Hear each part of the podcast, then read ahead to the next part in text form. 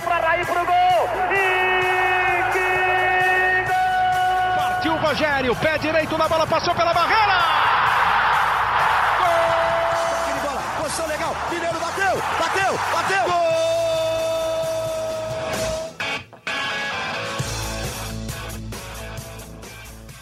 Bom dia para quem é de bom dia, boa tarde para quem é de boa tarde, boa noite para quem é de boa noite. Se você está nos ouvindo de madrugada, boa sorte. Eu sou Eduardo Rodrigues, setorista do São Paulo no GE, e este é o podcast GE São Paulo número 265. O jogo foi sábado, meus amigos. Estamos gravando só na segunda-feira, então você, torcedor São Paulino, já deve ter visto muito do jogo contra o São Bernardo, ou não, né? Porque ficou um pouco irritado com a atuação do time. Então, não vou nem falar muito do jogo. É, vai ter um momento que a gente vai falar aqui, porque ele está de volta. Felipe Ruiz, o Praz, com seu top 3 positivo e negativo. Mas eu vou passar a bola aqui já, porque você já deve ter visto, revisto no domingo aí. Eu acho que o jogo fica em segundo plano. Mas o sentimento, né? O sentimento do que pode vir, porque mais uma vez o São Paulo pega um time entrosado, um time ajustado, organizado, que estava bem no campeonato e não consegue vencer. Já tinha sido assim contra o Palmeiras. A gente pode ponderar aí que um 0 a 0 no Allianz é um bom resultado diante das circunstâncias, mas perdeu para o Corinthians dentro do Morumbi, perdeu para o Bragantino fora de casa numa virada repentina ali em cinco minutos perdeu o jogo e agora o São Bernardo segunda melhor campanha do, do Paulistão sete vitórias seguidas ou seja, o São Paulo sucumbiu diante de um dos melhores times do campeonato e da parte de cima da tabela ali não venceu ninguém e pega o Água Santa nas quartas de final, que também está ali na parte de cima. Preocupante situação do São Paulo. É isso, Caio Domingues? É preocupante a situação do São Paulo. Como que foi, diante de 53 mil torcedores, uma derrota contra o São Bernardo, que o São Paulo não demonstrou muita vontade de empatar, né? Seja bem-vindo. Fala, Edu. Praz, bem-vindo de volta. Zé, todo mundo que nos ouve. Du, eu não sei nem por onde começar de tanta coisa que eu vi de ruim nesse jogo de sábado, e não estou falando só dentro de campo, né? Você falou aí do que São Paulo perdeu para o Corinthians em casa. É, eu acho que uma das piores atuações do São Paulo é, foi com o Ituano em casa e essa agora contra o São Bernardo. E qual é o fator que tem em comum entre esses três jogos? São os três jogos com o maior público do São Paulo no ano. Cara, é, o São Paulo é o único clube do mundo que jogar com a torcida a favor é, é ruim, porque os nossos jogadores sentem, é impressionante. Eu nunca vi, eu nunca não, não existe na história do futebol mundial um clube que sinta ter a torcida a seu favor. Todo jogo, eu falei aqui antes, todo jogo que tem casa cheia, o São Paulo tem problema. Tem jogador que não consegue responder dentro de campo, tem perna que balança, tem dividida que nem entra em dividida. O São Paulo perdeu todas as divididas em campo, todas as divididas. Tá certo que os caras são fortes, cara, mas não, não, importa. Os caras são bem remunerados para isso. Se não dá para ir no corpo, vamos na técnica, vamos na velocidade. O São Paulo perdeu todas as bolas na corrida, todas. O Alan Franco perdeu todas as bolas, todas, em todas as situações. Eu estava no estádio, um amigo meu, pô, que bom que o Alan Franco tirou aquela bola na linha, né? Que driblou o Rafael. Não, que ruim que ele teve que tirar na linha, porque ele perdeu na velocidade desde o meio de campo. Então, assim, eu estou usando o Alan Franco como exemplo, mas todos os jogadores do São Paulo, sem exceção, perderam todas as divididas, perderam todas as bolas na corrida, não demonstraram um mínimo de vontade.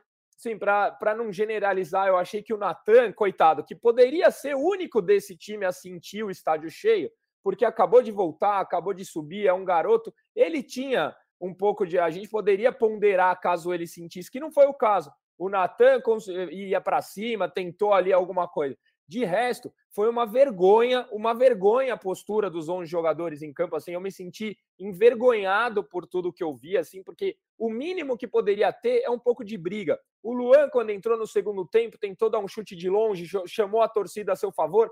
É isso que tem que ser feito. É o mínimo, é o mínimo. Assim, o São Paulo não demonstrou um mínimo. E aí você fala, ah, quando pega um time organizado, pô, quando pega um time organizado, quando pega a chuva, quando o vento tá a favor. Pô, o São Paulo, só o São Paulo tem dificuldade em todas. É, é, eu fiquei assim, assustado com o que eu vi sábado. É, é, é, é muito preocupante o nível de entrega. Eu não tô nem falando do futebol, tá? Porque o futebol, às vezes, putz, você tá. O nível de entrega dos jogadores do São Paulo foi ridículo, foi ridículo. É isso, então fica o desabafo do Caio Domingues, torcedor do São Paulo, para você ver, torcedor, as vaias no final do jogo foram muito pertinentes, porque a torcida realmente se sentiu ali é, desrespeitada, né? Porque tanta gente mais fez uma, uma vez, Edu, mais, mais uma, uma vez. vez. Esse é o ponto, Exatamente. ninguém aguenta mais. E antes da gente passar aqui, antes de eu passar para o Zé, porque o Zé já vai, tava de fé, tava de folga, né? Então tava ali descansando. Vou passar depois para o Zé para a gente falar do futuro. Só para terminar o tema jogo, Felipe Ruiz, porque Felipe Ruiz já vou cornetar logo na sua volta. Ah, Como tava demorando. Franco não está no seu top 3 negativo. O Alan Franco perdeu, como o Caio disse, todas as corridas. Ah, tirou a bola em cima da linha. Mas o primeiro gol foi em cima dele. Ele não pulou. Se você percebe, ele tira o pé assim do chão. Foi o gol que definiu o jogo e Alan Franco não está. Eu não vou nem te dar bom retorno, Felipe Ruiz, que eu já fiquei irritado já. Já estou irritado. Eu acho que o Caio está comigo nessa. Não ter Alan Franco no top 3 negativo para mim é, é, um desrespeito com o torcedor que acompanha seu top 3. Aliás, Edu, enquanto eu estava de férias, o que eu mais recebi é o seguinte: está faltando o top 3 lá para o Edu discordar. É a sua profissão é, não, número 1. Um. Pô, mas não dá, Caio, você está comigo, né? Essa Alan Franco não tinha que estar no top 3 negativo? Acho que, acho que sim. E eu vou falar, eu vou confessar que pela primeira vez na vida eu não vi o seu top 3 porque eu saí do estádio, mas eu saí tão louco, eu não vi a entrevista coletiva, eu não vi o top 3, eu não entrei nas redes sociais. A primeira vez que eu tô falando do jogo é com vocês agora. É eu tô muito Pô, bravo, cara. perdi um dos meus melhores é, observadores, Caio. Aí fica difícil. É, o Caião. Mas a culpa não é sua, viu? A culpa não é sua. Não foi você que perdeu todas as divididas no meio de campo. Mas vai lá, ô Praça, se, se, se defenda, vai, por favor. Em minha defesa, primeiramente, bom dia, boa tarde, boa noite, boa madrugada para você, do, pro Zé, pro Caião. Tava com saudade, podcast aqui é especial. É, em minha defesa, o Alan Franco é bem verdade, no gol do São Paulo ele não sobe. Ele salva uma bola em cima da linha, em que ele perde na corrida, também é verdade. Só que eu acho que o maior problema do, do jogo não foi o Alan Franco, foi a falta de criação, foi o meio de campo do São Paulo. E por isso que ele não entrou. Talvez uma menção honrosa a ele.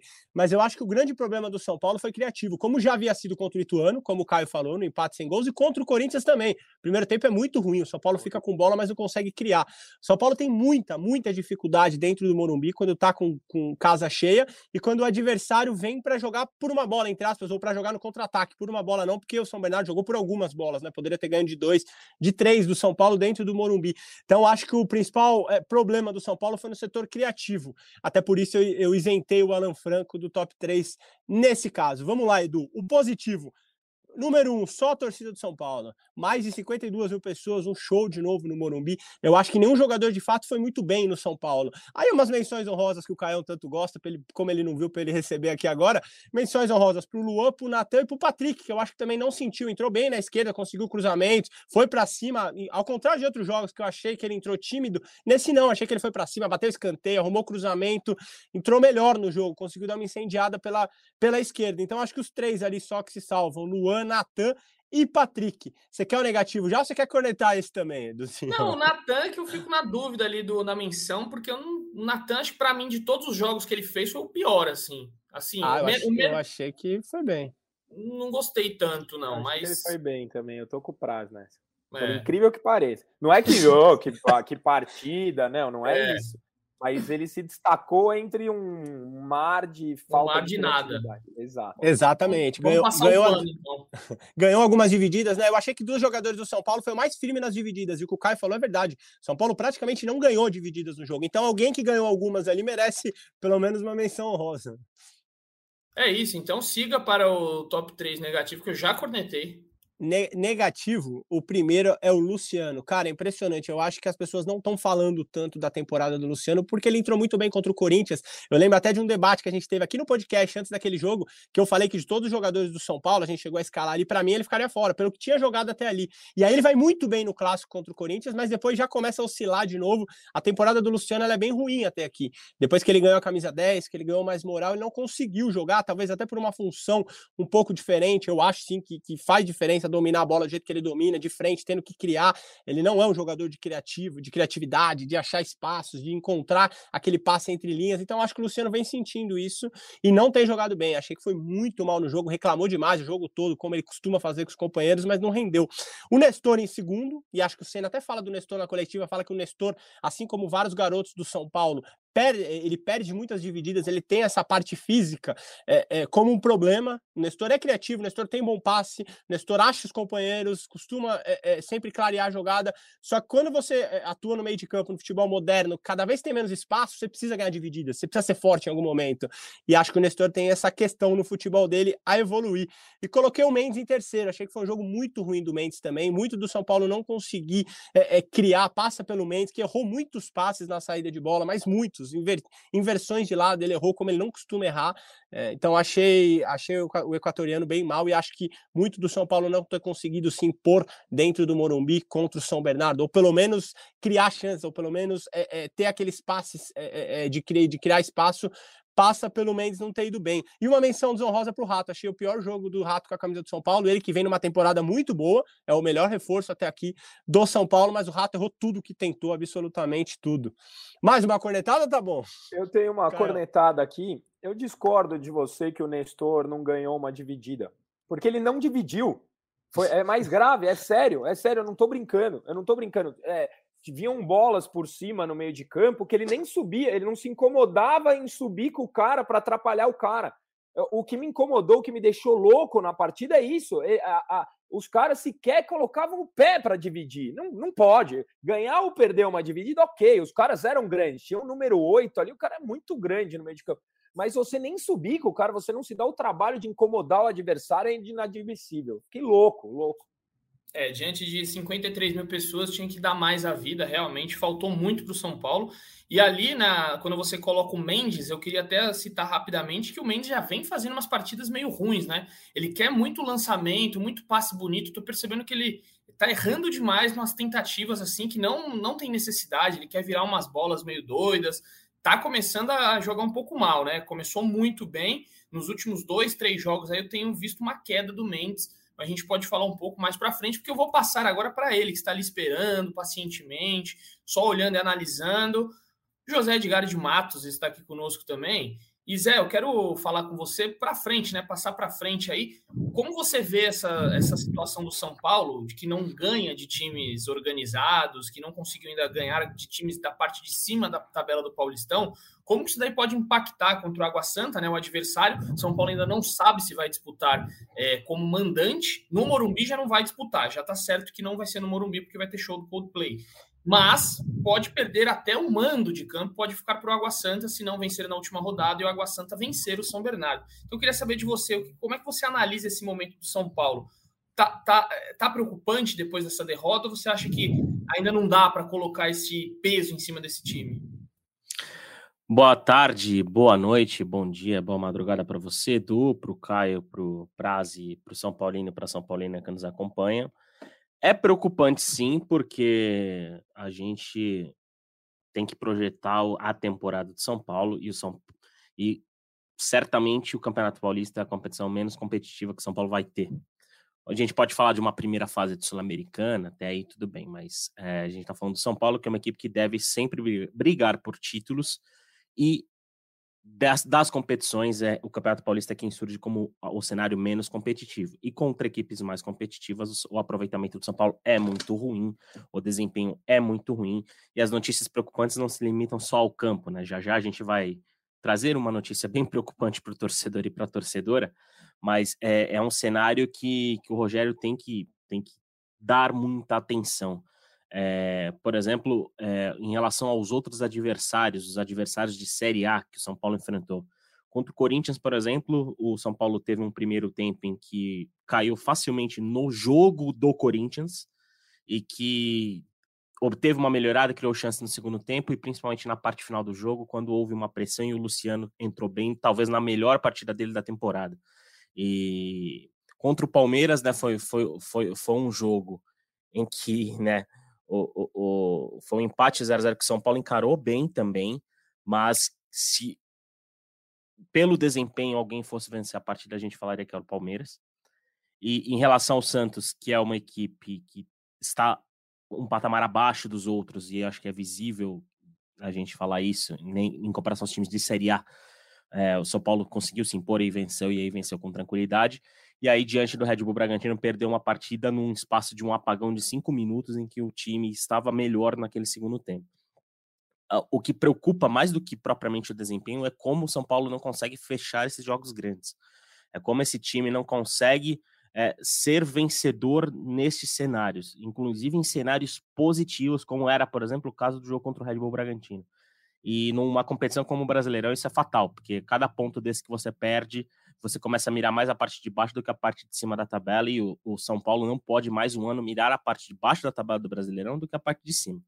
Então, é, e aí vem né, o São Bernardo, que não é uma equipe de Série A, mas é um dos principais times do Paulistão em pontuação e desempenho, como o Edu falou, sete vitórias consecutivas. E aí o São Paulo consegue perder por 1 a 0 sendo que poderia perder até demais, como o Prazo relatou, o São Bernardo teve mais chance. Então, é, é, é preocupante questão de desempenho e, e, principalmente questão de resultado, porque o São Paulo não se mostra um time que tem a maturidade suficiente para fechar e ganhar jogos, ganhar jogos importantes, ganhar jogos grandes.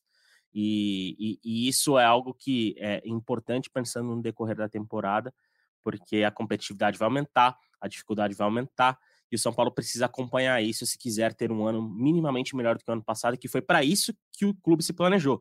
Afinal, foi uma reformulação grande, uma reformulação importante dentro do elenco, e a diretoria seria muito, mas muitíssimo cobrada se fizesse todo esse reprocesso, todo esse reboliço, para ter um ano pior do que 2022, porque minimamente o que o torcedor do, São Paulo exige para 2023 é um ano um pouco melhor do que 2022. Quem sabe com troféu, mas principalmente com melhor desempenho e com resultados mais importantes, principalmente nesse tipo de jogo, como foram os jogos contra Corinthians, contra Palmeiras, contra Red Bull Bragantino e agora contra o São Bernardo, que era até um duelo direto pela segunda posição ali, óbvio. Claro que São Bernardo e Palmeiras ali vão, né, um vai tirar o outro nas quartas, o que acaba eliminando, mas até por uma questão de moral de campeonato era fundamental São Paulo ter vencido essa partida, ter embalado mais um resultado positivo no Morumbi para ganhar principalmente terreno e, e, aumentar as costas, ter as costas mais largas, pensando numa fase final de Paulistão, Edu. É isso, então, Zé, já dei informação aí. É, de... Ah, vamos. É não, ruim, vai, né? não vai rolar, não vai rolar um mistériozinho, assim, um para para para. Ah, não, porque assim, a, a informação. João Kleber, Edu. Cedo, né? A informação já a informação foi mais já cedo, tá... né? Então, é, a, muita gente já, já tá, viu, a gente, o podcast vai mais tarde, então sem, sem, sem mais Mas, delongas. Vamos debater essa informação, porque é uma coisa que ó, até tem alguns números aqui que eu posso trazer para esse podcast que vai ser bem bacana. Na verdade, a, a informação da nossa produtora, Sara Bueno, né? É, que estava, inclusive, enquanto o Prazo estava lá na praia, né? De boa, a Sara estava correndo ali com a gente na produção de São Paulo, e a Sara, Sarinha trouxe essa informação de que o Caleri vai ficar pelo menos um mês fora, né? Tem um entorse no tornozelo direito ali, se machucou no jogo contra o São Bernardo, pelo menos um mês fora, ou seja, se em um cenário positivo, um cenário, diríamos, mínimo, que seria este mês fora, o Caleri retornaria na, nas segundas informações da Sara, o Caleri retornaria só nas finais do Campeonato Paulista, ou seja, o São Paulo teria que avançar até a final do Paulista para poder contar com o Caleri de volta mas há projeções que dizem que, inclusive, o Caleri pode perder, né? É, é, cenários mais negativos, né? O Caleri pode perder o resto do Paulista e voltar só no começo do brasileiro. Tipo, é uma informação muito ruim, porque o Caleri, embora tenha até dois gols, aliás. Aliás, pintou zap aqui, hein, Edu? Pintou zap aqui, hein? Ao vivaço aqui. A Sarinha acabou de mandar mensagem aqui. Falou que teve uma fratura no tornozelo. É, foi um pisão, Ou seja, né? Foi um pisão, lance. Teve, teve, falou que teve fratura. Ou seja, é algo mais grave do que estava aparecendo. O Caleri pode ficar mais um tempo fora, o que é ruim, porque embora tenha dois gols, é um cara que tem duas assistências, ou seja, participou de quatro gols no campeonato. É um cara fundamental, um cara líder, e é um cara que sem ele é difícil imaginar um, um futuro mais promissor para o São Paulo, principalmente nessa reta final de Paulista. Segundo a Sara aqui, é, tal, ó, não está descartada, inclusive, a possibilidade do Caleri passar por um processo cirúrgico Ixi. diante do, do, do, do, problema que aconteceu. Lembrando, as informações são da Sara Bueno, dá o crédito certinho. É, não está descartada a cirurgia, então o Caleri pode ser um problema ainda maior para o São Paulo na temporada. E o torcedor um pouco mais emocionado pode pensar: ah, o São Paulo está se virando com o Galopo, é o artilheiro do campeonato, não sei o quê. Isso aqui, meu, São Paulo não pode perder o Caleri. O Caleri é a grande referência ofensiva, não só porque foi artilheiro da temporada ano passado, é um líder do elenco, é referência técnica e o São Paulo sem o Caleri é um time muito, mas muito pior, Edu. Que coisa, hein, Zé? Na situação mais feia do que se imaginava, então, a Sarinha trazendo aí as informações, que realmente eh, prejudica muito. O São Paulo, inclusive, agora também, né, publicou aqui ver o copo meio, meio cheio e meio vazio, que tem. Tá, o pessoal está se recuperando aí. Orejuela, Wellington e David iniciar a transição com a preparação física. O São Paulo divulgou aí no seu Twitter. E o Diego Costa, eles vão se juntar ao Diego Costa. Então, para tentar minimizar um pouco essa falta e essa perda, tem gente retornando, né? Pelo menos eu acredito que esses três aí eles vão estar nas fases finais, junto com o Igor Vinícius. O Igor Vinícius é o mais próximo. Diego Costa pode demorar um pouco aí por conta da, é, dessa parte mais é, de, de, tempo, né? Faz muito tempo que ele tá machucado. Mas, Caio, eu vi sua cara de desaprovação aí. Lástima, né? Difícil a situação. É. Ah, só, só, lembrando, Erisson, que era o reserva, que era para ser reserva do Caleri, está lesionado também e não iniciou nem a transição. Então a gente não sabe quando o Erisson volta. Pode falar, Caio. Antes do Caio falar, Edu, rapidinho, só uma, uma informação que além desses que você citou, o Igor Vinícius também está na transição, inclusive está numa fase mais final de transição. E pelo que a gente tem ouvido, se alguém, alguém for voltar primeiro, no caso é o Igor Vinícius, né? Porque está um pouco mais avançado. O Caio, que já tinha iniciado a transição também lá atrás, o Caio tem um processo cirúrgico muito complicado, né? Da temporada passada, operou lá no meio do ano, foi uma grave lesão no joelho. O Caio, o São Paulo tem muito mais cautela e, e mira o retorno dele mais um pouco para frente, mais ali no começo do Brasileirão. Mas óbvio que né, se ele conseguir, é, diríamos, pular uma etapazinha, ele pode aparecer nessa reta final do Paulista, mas acho um pouco mais difícil. Então, desse grupo aí, o torcedor de São Paulo pode mirar um pouco mais que o Igor Vinícius é quem deve retornar para esse mata-mata do Campeonato Paulista, pelo menos primeiramente. É, se, se já estava difícil com o Caleri, sem o Caleri, vai ficar mais difícil ainda. E o Zé falou de cenário pessimista, cenário otimista. Cara, eu não me lembro de um cenário otimista se tratando em lesão no São Paulo Futebol Clube. Então, pode contar com o cenário pessimista. Acho que o Caleri não volta. E, e, tem, e tem um detalhe, né? O Caleri hoje ele, ele fica no CT direto, a casa dele tá reformando. Matéria que o Zé Edgar deu nas minhas férias, como eu eu dou, dou audiência para ele nas férias, eu acabei lendo. E então tem isso. O Caleri talvez, não sei se é um ponto positivo ou negativo, pelo que o Caio falou, talvez negativo, mas o Caleri ele pode é, é, é, acelerar esse processo estando no CT, tratando três períodos, como o Rogério tantas vezes fez. A lesão dele é algo curioso porque não é torção, né? Ele tinha um problema crônico no tornozelo, mas era de algumas torções. Eu já tinha ouvido algumas pessoas falando que ele treinava, que ele treina, é, torcia no treino e aí jogava mais ou menos. Então ele não parava, ele torcia e não parava, não parava, continuava continuava jogando. Dessa vez, a gente até viu na hora, não foi uma torção, não foi que ele virou o tornozelo, ele sofreu um pisão do zagueiro que até machucou o joelho no lance também, porque não, não conseguiu pisar no chão, pisou em cima do Caleri, machucou o joelho, só que na hora deu para sentir que o Caleri viu que era um pouco mais grave, que ele já levantou fazendo sinal de substituição, ele nem, te, nem testou, não tentou correr nada. Então, o lance, é, é, a, analisando visualmente, é, dá, dá a entender que foi algo mais grave, como a Sara trouxe para a gente mesmo. Quando, gente, quando, ele sai, né, é, é, a gente vê que ele sai até trotando ainda. A gente até imaginou, pô, não deve ter sido algo tão sério.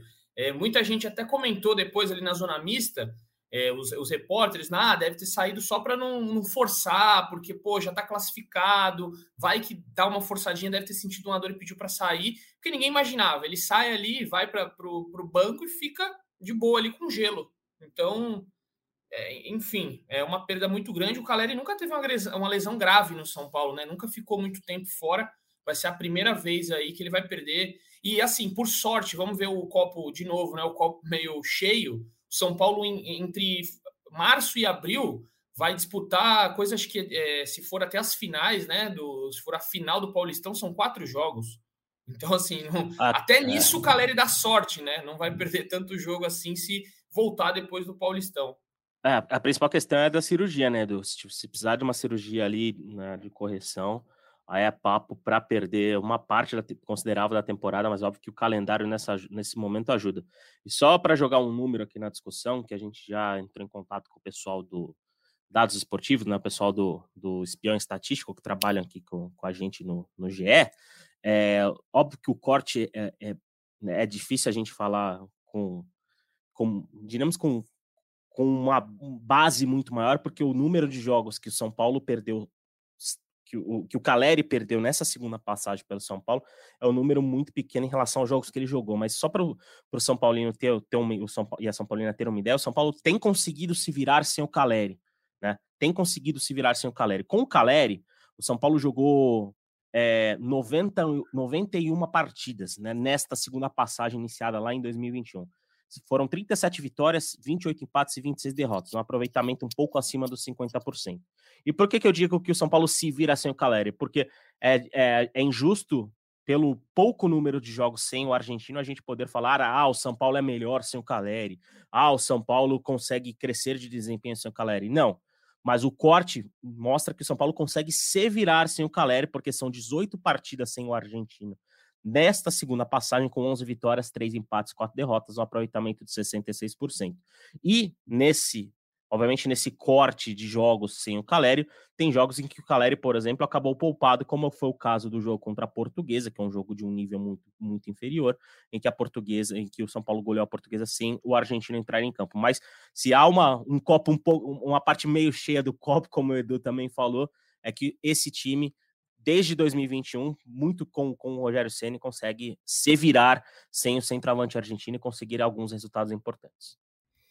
É, vamos, vamos acompanhar aí. O, o Erisson deve voltar né, para a fase mata-mata, acreditamos. Não sei se nas quartas, mas uma possível semifinal aí o Erisson deve estar mas o São Paulo com problemas e mais problemas. É isso que acontece todo ano, já estamos acostumados, não é nenhuma novidade aqui, torcedor, você que nos ouve também, não é nenhuma novidade esse, esses inúmeros problemas do São Paulo. E a gente tenta desvendar o que, que acontece com o DM do São Paulo, o que, que acontece com o São Paulo dentro de casa quando a casa está lotada. Enfim, é, é, complicado. E aí, é, vou, vou só entrar no tema. Você, alguém quer falar mais alguma coisa, Caião, sobre o tema? Praz, tranquilo. Então, eu vou só passar para um, uma pauta aqui é, que fala muito disso, né? Dessas mudanças constantes. O São Paulo, a gente tinha dado no final de semana que é o clube que mais utilizou jogadores no Campeonato Paulista. São 30 jogadores já utilizados. E aí, o Léo, que não está, está de folga. Hoje ele fez até uma matéria hoje, né? Que o, o Ceni ele mudou quase o time inteiro do São Paulo da, da última temporada para essa.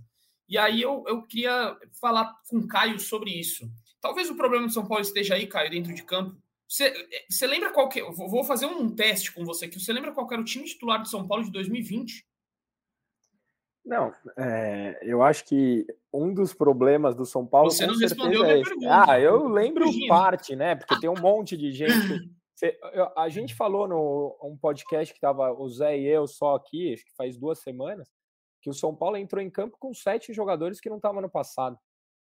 Foram isso assim há dois, três jogos atrás. Então, sim, o São Paulo é um time que mexe muito, que muda muito de elenco. É, talvez até a manutenção do treinador seja parte da, da, da estratégia, já que está mudando muito o elenco. Eu acho que sim, que é parte do problema, mas é, desde que eu gravo com vocês, que foi 2020, o discurso era: precisamos mudar o perfil do elenco, precisamos mudar o perfil do elenco. E tá mudando para onde? Porque se continua tendo os mesmos problemas, será que essa mudança foi bem feita? Será que o planejamento foi bem executado? Então, eu não acho que o, o problema está, está só em mudar. Eu acho que realmente mudar atrapalha bastante a questão de entrosamento, é, mesmo a, a, questão de a preparação física, às vezes o cara vem de um clube que tinha um tipo de preparação, muda e machuca pra caramba, eu acho que isso atrapalha. Mas para mim o ponto crucial não é a mudança, é a falta de planejamento. É uma hora traz só medalhão, aí outra hora traz só caras que querem é, crescer no São Paulo, aí outras só jovens que podem ser vendidos. Então a gente não tem uma estratégia, a gente não tem um planejamento e acarretam em todos esses problemas que a gente fala aqui. O problema do São Paulo é estrutural. É isso. E você, Felipe Ruiz, que acompanha o São Paulo aí há muitos anos. Você é mais legal que você. Você lembra o time campeão paulista? Campeão paulista com o Hernan Crespo. É.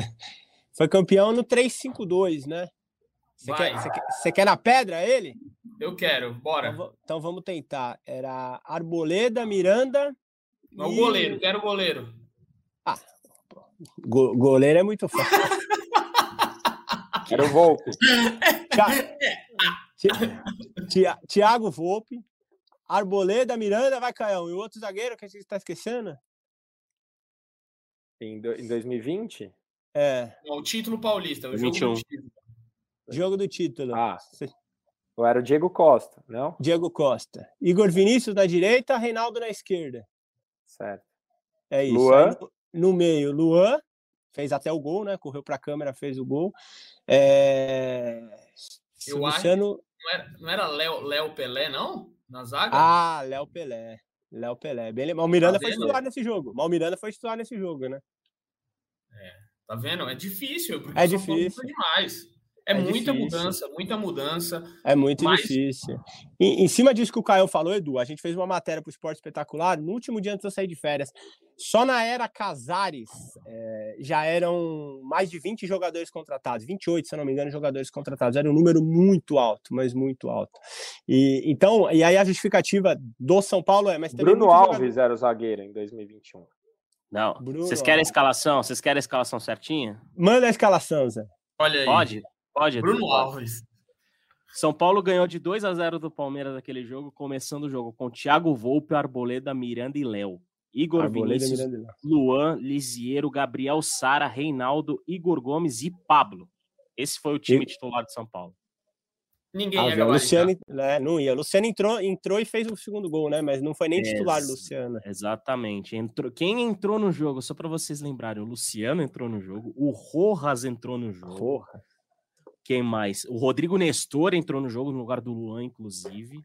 O Luciano, né, que a gente já citou. E quero ver quem vai lembrar do volante William. Lembra o volante William? William. É. Veio do lembro, eu lembro do William porque foi uma contratação que, que eu, no dia que eu dei o furo, eu estava desacreditando. Eu apertei o publicar com medo que eu nunca tive na vida. Eu falei, não é possível este cara. E ele foi contratado. Meu, minha Mas, Nossa Senhora. Mas eu, Desse... eu, peguei, eu tô pegando o elenco aqui, acho que 80% não tá mais. Eu ia falar isso, até do time titular, quem tá no São Paulo hoje? Arboleda, Luan, o Igor Vinícius, só, né?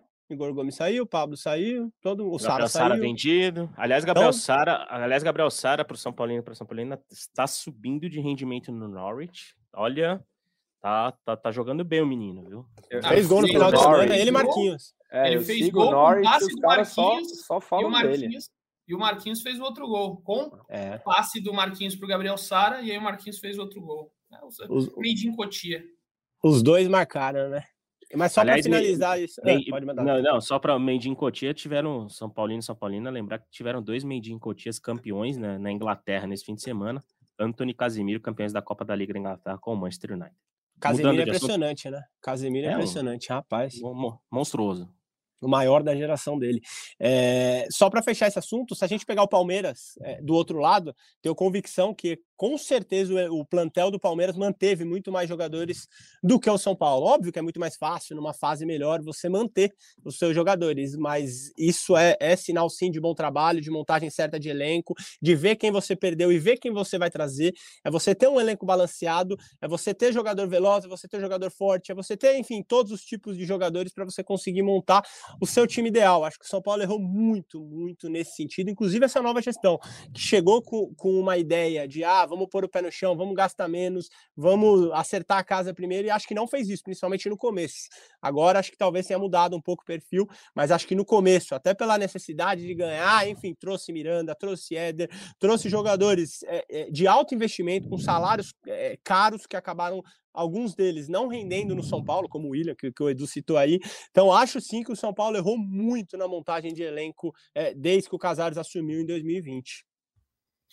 É isso, amigos. Então, passando aqui, né, para o próximo, depois desse debate bom aí sobre essa mudança de elenco, é, vamos passar só aqui a última rodada, né, que o São Paulo ainda precisa vencer, ou pelo menos empatar. Se empatar, precisa torcer para o Água Santa não vencer o seu jogo contra o São Bernardo, que o São Paulo passa em primeiro do grupo e tem um mando de campo que ainda vai ser, vai ser analisado, né? Se vai ser no Allianz Parque, o Ceni falou sobre Vila Belmiro, sobre Arena Barueri, ainda não está definido onde vai ser esse jogo das quartas de final se o São Paulo ficar com o mando. Então, no próximo domingo, todo mundo joga às quatro da tarde. É aquela rodada cheia para não ter aquela combinação de resultado, para não ter menos, aquela... menos Corinthians e Santo André, né, Edu? Ah, mudou, né? Para sábado, verdade, seis e meia, né? Teve uma atualização agora no site da federação, bem lembrado, Zé. Então, só Corinthians que muda muito provavelmente para não ter conflito aí é, de torcidas, embora o Palmeiras jogue fora, o São Paulo jogue fora, deve ser alguma coisa aí para transmissão, enfim. É... O São Paulo, então, enfrenta o Botafogo de Ribeirão, em Ribeirão Preto, e eu acredito que alguns jogadores aí não deveriam ir para o jogo, né? Mesmo com o Ceni querendo é, essa vaga, é, uma melhor posição, Acho que poderia poupar alguns nomes ali, mas enfim, a gente já discutiu bastante isso no, na rodada, na, no podcast passado. E um tema que a gente não gostaria de comentar aqui, mas a gente tem que entrar no tema porque é uma coisa muito triste, né? De novo, é o caso isolado número 2 milhões 225, né? Porque é incrível é, como a sociedade está perdida neste tema, muito complicado. A gente vê inúmeras pessoas aí que sofrem diariamente e dessa vez é, a gente vê, na verdade, né, o Vinícius Júnior sofrendo diariamente na, na, Espanha e não se restringe só. O pessoal fala, ah, a Espanha é um país racista. Gente, o Brasil também é muito racista. Eu vi muita gente na, na Copa do Mundo, ah, não vou torcer para Fulano, para Argentina, ou não vou torcer para França, porque é um país racista. E aqui a gente vê casos e mais casos todos os dias de racismo, e dessa vez quem sofreu foi o Luan. É, o Luan ele é, divulgou né, corretamente, tem que expor mesmo esses racistas, colocou lá, tá de tiração, só para falar, né? FDP vai jogar no Ibis, macaco foi a fala é, a, a, escrita deste, desta, é, desse criminoso, né? Não vou falar nem torcedor, que não é torcedor, é o criminoso que foi lá nas redes sociais de Luan e postou isso. E aí o Luan respondeu: tá de tiração, mas não vai passar batido, não. Tá achando que a, que a gente é otário? E marcou. E depois o, essa pessoa tentou se retratar, mandou mensagem pro Luan. Só que, gente, o estrago já tá feito. A partir do momento que você aperta o enter ali, o estrago tá feito na vida da pessoa. E o Zé foi atrás de mais informações hoje, né, para saber se ia ter um desenrolar. E você pode falar mais sobre o tema aí, Zé, se o, se o Luan vai adiante neste caso, como é que são as últimas atualizações desse caso. Aí depois eu abro para os amigos comentarem também, caso queiram. É, o, a gente vive num país tão racista, né, do que, diante da, da apuração que a gente teve, a gente ouviu de algumas fontes que não foi a primeira vez que o Luan sofreu isso. É, é algo que já passou por algumas vezes na vida dele. Luan tem uma origem humilde, né? No bairro do Morro, comunidade do Morro Doce aqui em São Paulo. Não é um cara preto, um cara que mostra, gosta da, de sua representatividade, né? Já colocou, né? Está muito ligado à questão da periferia e sempre sofreu é, esse tipo de preconceito e dessa vez, né? Talvez tenha batido de uma maneira diferente, tenha batido de uma maneira um pouco mais pesada e ele expôs, ele né, está no seu direito de, de expor essa ofensa. E até o momento ele está tendo orientações, ele está sendo orientado por advogados, está sendo orientado, está acolhido pela família, o que é mais importante nesse momento. Ele está bem acolhido pela família, né? O São Paulo é, emitiu uma nota oficial no, até o momento, né, repudiando o que aconteceu com o Luan, mas até segunda ordem a gente não tem mais informações sobre atos do São Paulo em relação ao caso é mais uma questão particular do Luan mesmo, que está ouvindo advogados para ver se vai é, tornar isso um caso realmente criminal, levando para a justiça comum né, o que aconteceu. Mas é, foi algo que abateu bastante o, o volante São Paulino, tanto que ele tomou essa atitude de autodefensiva de expor o, o, o, o rapaz que cometeu a injúria racial né, na rede social do Luan. E, e até o momento a gente aguarda para saber se o Luan vai tomar um parecer, vai levar isso para a justiça, vai processar o internauta, porque é, além da questão racial, tem a questão de crimes de internet também, que cabe né, nesse meio, afinal, é, a ofensa se deu virtual, aliás, o que tem de gente que ah, se acha o mais valente do mundo virtualmente falando, pra, e, e que acha que pode cometer tudo, inclusive cometer crimes como falas racistas, como foi esse caso. Então, o Luan está analisando, está recebendo orientações de advogados para saber o que, que, vai, quais medidas ele vai tomar pela frente. Mas, infelizmente, foi uma coisa que bateu bastante no volante São Paulino. O Luan ficou bem chateado, obviamente, com todos os motivos para ficar chateado, mas que ainda para se tornar um processo ou algo levado à justiça ainda deve levar algum tempo, deve levar algum, alguns dias pelo menos para ele refletir, né, ver com a família dele qual que vai ser a melhor saída para esse caso. Mas Obviamente está tudo devidamente registrado. O Luan tem o caso na mão dele, caso queira levar à justiça. Eu acho que ele tinha que levar. Porque é um exemplo, cara. Muita gente, como o Zé falou, acha que a internet é terra de ninguém. Alguém tem que começar a pagar por esse tipo de coisa que é inadmissível nos dias de hoje. Eu, se fosse o Luan, eu levaria para frente. Também acho, também acho. Tô com o Caião, tô com o Zé. Eu mandei uma mensagem pro Luan ontem, como eu gravei várias vezes com ele, até construí uma certa relação ali. O Luan é um cara do Morro Doce, o Luan é um cara que sabe de onde veio, um cara da periferia, um cara que não esquece de lá, que tá sempre lá.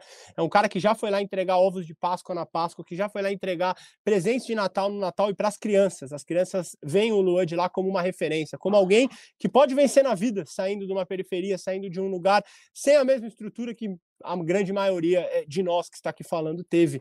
Então, assim, eh, eu acho que o Lua, como o Zé falou, é filho da dona Luzia, ele postou isso, que ele é filho de uma mulher que o ensinou o tempo todo como ele deveria respeitar todo mundo, independentemente da cor, do sexo, enfim, ele fez um texto muito legal é, no Instagram falando disso depois, falando que não interessa se é criança, porque, enfim, é, é, o garoto que o ofendeu tinha 15 anos de idade, até depois uma página de time de futebol em que ele atua veio falar que tinham hackeado a página da rede social dele só para explicar o caso inteiro, e o Luan falou palavras bem bonitas, Edu, ele falou o seguinte, não, não é a primeira vez que acontece comigo e pode não ser a última, mas isso é pouco para me parar, não quero saber sua idade, verdade, muito menos a desculpa que vai usar. Quero respeito, somos a razão da luta dos nossos ancestrais, resistência sempre. Então é isso, que ele vá até o fim, enfim, que o Luan faça o que ele se sentir melhor, mas que, que cada vez a gente veja menos isso, porque é, é muito triste ver alguém com a história do Luan de superação, de vida, que veio de onde ele veio, que venceu da vida, ter que passar por isso. É isso, Prato. Parabéns aí pelas palavras. E, e, e só para só concluir o assunto, Edu, utilizando a, a, gloriosa frase muito compartilhada pela Djamila Ribeiro, né, que é uma pensadora, uma das grandes pensadoras que nós temos no Brasil, é que não basta você não ser racista, você tem que ser antirracista. É a melhor forma de combater e que a gente possa futuramente expurgar esse assunto da pauta, porque infelizmente a gente ainda vive num país muito racista. Então você que não é racista, seja antirracista também, porque é uma forma de dialogar, de passar informação e, quem sabe, diminuir esse preconceito, que é uma das coisas mais nojentas que existe na, na, na humanidade nos dias de hoje. É isso, amigos. A gente vai chegando ao fim depois dessa, desse episódio triste, mais um para nossa sociedade, né? Que as, eu já não tenho nem muito mais esperança, infelizmente, né? A gente vai debatendo, debatendo, falando e a gente vê várias coisas que acontecem, a gente não tem nem muito mais esperança, mas que os jogadores comecem a, como disse o Caio, né, levar adiante, levar para a justiça, porque ninguém merece ser humilhado, ser é, ter um preconceito por conta da sua cor. Isso é a coisa mais repugnante que existe. É, e falando do Luan, né, só um, um caso também da, do, da, do sábado, né, do último sábado, o presidente Júlio Casares disse lá no YouTube, durante a transmissão, de que o, o Luan recebeu uma nova proposta, né, é, palavras do Júlio Casares, que teve uma nova proposta para o Luan renovar e agora só depende dele. Pelo que a gente escutou de pessoas próximas ao Luan, ele está querendo primeiro retomar o espaço dele, que é mostrar que ele é útil ao time, para depois conversar de renovação, porque ainda tem muito tempo até ele assinar um pré-contrato. Né? Ele vai ter aí março, abril, maio, junho. Só em julho ele pode assinar um pré-contrato, então ele está tranquilo, ele não quer é, outra coisa na cabeça dele a não ser recuperar este espaço dele. E com essa queda do Mendes aí, eu não duvidaria muito que Luan começasse a ganhar mais chances com a camisa do São Paulo. Bom, amigos, acho que é isso, né? Passamos por tudo aqui, praticamente. São Paulo tem semana livre é, vai treinar aí para o jogo do próximo domingo. Graças a Deus. É, então, Caio, já termina aí com a sua consideração final. É essa? Graças a Deus que não tem São Paulo essa semana para você não sofrer? Não, é que o São Paulo é assim, né? Ele, aí você vai, você já tá desesperado, você fala, puta, esse ano vai ser daqueles. Aí engata umas três vitórias, você enche o estádio, fala, agora vai. Não vai. É, e, e, e, e, eu vou te falar, o São Paulo do Rogério tem sido isso, tá? Não só o, o São Paulo é, historicamente. Se você for pegar desde que o Rogério assumiu, nos momentos importantes de decisão que você acha que a coisa vai, tem acontecido isso. Então ele tem um jogo aí para montar o time e provar que eu estou errado nas fases finais do Paulista, porque o título do Paulista seria muito importante para o São Paulo. É isso. Fica aí o desabafo do Caião. Agradeço Caio Domingues por mais um podcast. E agora passo para Felipe Ruiz Opraz para sua consideração final prazeira de Semana Livre do Tricolor. É isso, Eduzinho, bom demais estar aqui com vocês. Duas em uma na, na, na consideração final aqui. Primeira fala do, do Rogério sobre o Nestor, perguntado sobre o Nestor na coletiva, acho que ela diz bastante acho que precisa ser estudado um pouco. É, por que, que os jogadores do São Paulo têm uma dificuldade em ganhar físico, principalmente os que sobem da base? Acho que não é só o caso do Nestor, acho que tem alguns, principalmente jogadores de meio de campo, jogadores armadores, de criação, é, que não conseguem desenvolver esse físico aí. Pedrinho, é, Rodriguinho, Nestor, enfim, alguns casos dos últimos que subiram nessa função específica. O Rogério falou sobre isso na coletiva, talvez fique até meio vago é, eu falar isso aqui agora, a gente não, não, não, debater, não ir a fundo, vai ser até o tema de uma matéria do Globo Esporte dessa semana. Vamos tentar ouvir pessoas de Cutia para falar sobre isso, mas acho que vale o debate sobre esses jogadores de meio de campo, porque como eu falei, o, o futebol moderno, o meio de campo decide cada vez mais o jogo, e é importante você ter jogadores, óbvio, não só fortes, mas também de dominância física nesse setor. E a última, para encerrar, sobre a torcida do São Paulo, né? Mais 52 mil pessoas. Tem um dado que chama muito, muito a minha atenção. Nas últimas seis temporadas, o São Paulo teve as seis maiores médias de público dele no Morumbi. Acho que diz muito sobre o São Paulo e sobre o ser humano. Como que você, na hora da dor, na hora do sofrimento, você se agarra, você não quer deixar é, a pessoa que você gosta ou o clube que você ama sozinho. E acho que o São Paulino, a São Paulina, enfim, o torcedor geral fez isso nos últimos seis anos, fez no sábado, e o Caio pode falar se vai fazer ou não, mas eu acho que vai fazer também no mata-mata do Paulistão. Aquele abraço. A gente vai salvar esse time na força. É isso. Cara, depois dessa não tem nem mais que muito que falar, Vedo. Eu sei que você vai, vai jogar para mim o destaque final, eu tenho uma informação final de destaque, mas depois dessa, depois dessa poesia do Prazo, eu vou falar o quê, cara? Então a gente não vai ter sua informação? Vamos acabar o podcast sem sua informação. Ah, informação, informação do Zé. Não, não, não, vamos falar, vamos falar. Não, só lembrando que o São Paulo, é, São Paulo estreou no Campeonato Brasileiro Feminino nesse último fim de semana. Né, jogo em Cotia, a equipe tricolor ficou no empate por 1 a 1 com o Bahia. O gol do São Paulo foi anotado pela Naná. O São Paulo também bastante reformulado na comparação com a temporada passada, assim como no masculino. Então é um novo São Paulo que vai buscar, né, no mínimo, ir às fases avançadas do mata-mata, como já foi semifinalista, já foi finalista. E, enfim, o São Paulo empatou por 1 a 1 em Cotia com o Bahia, gol da Naná, o próximo jogo do tricolor das gurias, das jogadoras tricolores, será no sábado, dia 4, contra o Ceará, lá em Horizonte, no Ceará. Aliás, um jogo que provavelmente São Paulo vai vencer, porque a situação do Ceará tem todo, não vou me estender muito, porque a gente está no podcast de São Paulo, mas a situação do, do, Ceará no brasileiro feminino é bem complicada. Jogadoras de 15, 14 anos, um investimento que deixou de ser feito pela diretoria do Ceará. Então, São Paulo provavelmente deve conseguir, conseguir a primeira vitória no próximo fim de semana. São Paulo 1, Bahia 1 na primeira rodada do Brasileirão. Sábado que vem, São Paulo e Ceará, lá em Ceará, pela segunda jornada do Brasileirão Feminino. Edu. Então, Zé, eu tenho uma pergunta para te dizer, para te fazer, desculpa. O que, que a Naná falou quando ela fez o gol? Cara, não vou nem arriscar, por favor. Ô, na, na, na, na, na, na, na, na, na. É com essa que eu me despeço, amigos. A cara de Caio Domingues. Ou poderia ser ô, naná, ô, naná. Só nanando depois dessa. Eu falou naná, é. já veio. Ô, naná, ô, naná, naná, naná. Tricolor, querido. Tá na, na hora de ir embora, hein? É isso. Tricolores queridos do meu coração, com esta daqui, eu me despeço de vocês com essa cara de desaprovação de todos os meus amigos, mas eu confio no meu público, sei que quem está ouvindo gostou bastante desta piada terrível que acabo de fazer. E é com ela que nos despedimos do podcast de São Paulo e ficamos aqui com aquele beijo no coração e um abraço na alma de cada um de vocês. Valeu!